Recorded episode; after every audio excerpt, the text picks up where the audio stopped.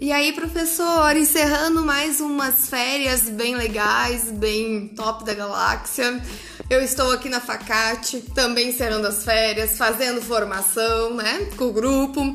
E eu não tô sozinha, não. Eu tenho minhas amigas que estão aqui com tudo ok, não é mesmo, meninas? Tudo ok. Tudo. Meu nome é Ananda e as minhas unhas estão ok, lindas e maravilhosas para começar o ano. Meu nome é Priscila e meu bronze está ok para iniciar este ano letivo. E eu sou a Deia e o meu Rivotril está ok para me dar forças para mais um ano. Vamos lá!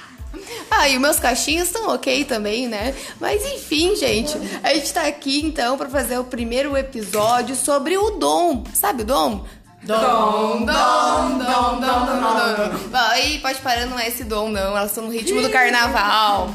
Não, não é isso. É o DOM, o nosso documento orientador municipal de Taquara.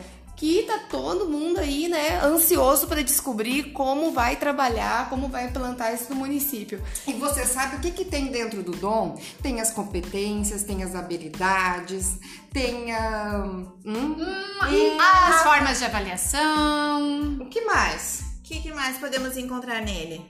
Hum, uhum. quem sabe? Hum?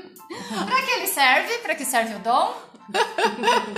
serve para nortear a prática diária do professor. Isso será? Ah, eu acredito que sim. É o guia desse professor. Então, para nós encerrarmos esse capítulo e ficar ansiosos pro próximo, fazemos o encerramento dizendo que o DOMA é um documento que irá orientar as práticas do professor em sala de aula, desde os nossos pequenininhos educação infantil até os maiorzinhos. Grande beijo e tchau, tchau! Tchau, tchau!